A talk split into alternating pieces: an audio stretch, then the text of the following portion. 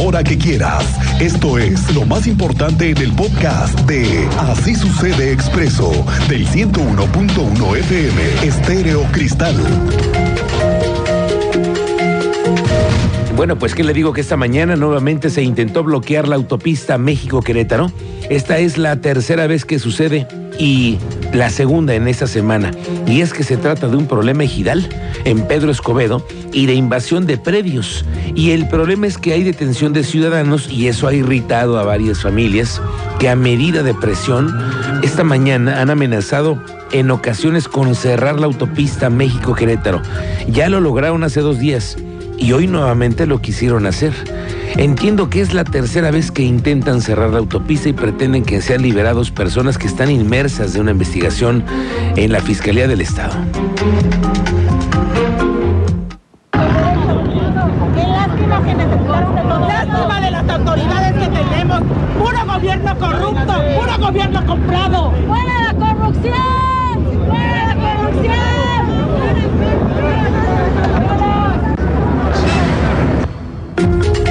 Bueno, y desde los primeros minutos, de los que llegó primero, casi siempre es el teniente Mérida, que siempre está en el lugar de la noticia. Cuéntanos, teniente, ¿qué pasa ahora ahí?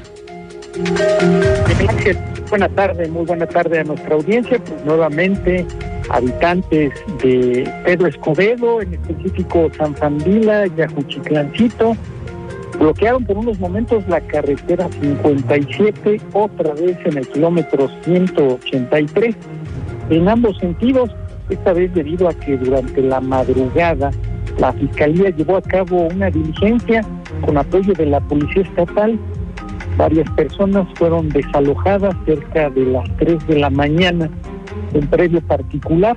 Esto provocó que los manifestantes volvieran a bloquear la carretera 57. En el momento en que hicimos el arribo, ya la querían bloquear totalmente en ambos sentidos. Al lugar se trasladaron en esta ocasión los primeros concertadores de desarrollo político de la Subsecretaría de Gobierno, encabezada por Lupita Murguía. Dialogaron con ellos, se liberó un carril pero a los pocos minutos llegó un dispositivo ya operando de la Policía Estatal que al final logró liberar la vialidad en ambos sentidos. Estuvo presente ahí Eric Gudino, secretario de Desarrollo Político, y esto fue lo que señaló. Hemos venido siempre haciendo desde la Secretaría de Gobierno, invitarlos a dialogar, porque si me parece que quieren dividir un pleito en una guía de planificación cerrándola pues no es la forma. La otra es, la ley no se negocia. El martes pasado nos pedían la liberación de una persona que había detenido fiscalía, pues no lo podemos hacer así, es decir, no podemos estar sujetos al capricho de una otra persona. Me parece que deben ser muy cuidadosos las personas que están incitando a este tipo de cosas. Hasta el momento la circulación en la zona se encuentra lenta, esto debido a la presencia del dispositivo de seguridad. Las autoridades continúan monitoreando esta situación y eh, trabajan para restablecer la normalidad en la carretera 57. Detalles más adelante, Miguel Ángel. Bien, teniente, gracias. Y qué bueno que no se permitió otra vez el cierre de la autopista. No lo podemos permitir por un problema municipal. Yo entiendo que se deba de hacer justicia en todos los temas, pero hay muchas instancias, pero cerrar la autopista, estar amenazando con cerrar la autopista, no es el tema contra el gobierno, es el tema contra los ciudadanos, ¿eh? porque aquí se atenta contra la gente que necesita la autopista. Bueno, oiga, ya ve que los políticos hacen lo que sea. Lo que sea porque sean los elegidos en las próximas elecciones y si no, mire los espectaculares, es como una moda, ¿no? Entre los asesores de los políticos de que les dicen y les recomiendan, les hablan al oído, debes de aparecer en donde sea, como sea, busca cómo serlo. Y sobre de ellos, ¿eh?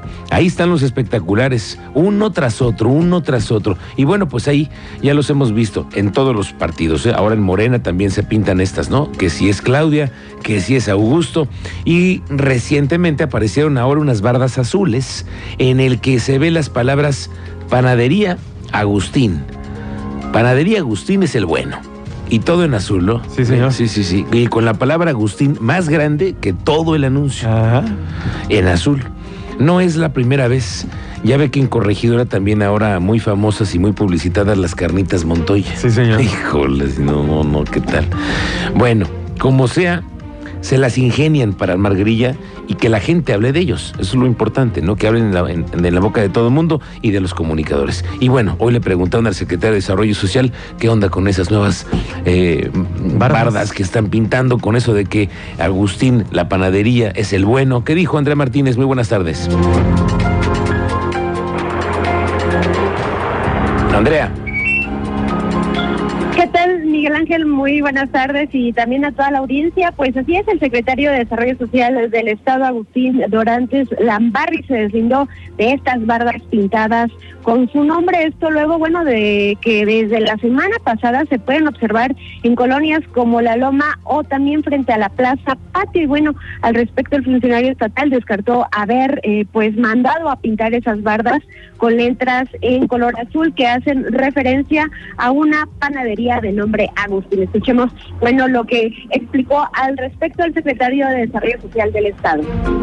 He militado en el Partido Acción Nacional, pero nunca me he dedicado a la producción de pan, aunque en algún momento me gustaría ser este, empresario, pero por el momento soy servidor público, llevo toda mi vida dedicada al servicio público. Ah, Hay que preguntarle este, a la panificadora, ¿no? Hay que ubicarla dónde está, este, cuál es el motivo de este, la pinta de barras, que seguramente será un motivo comercial.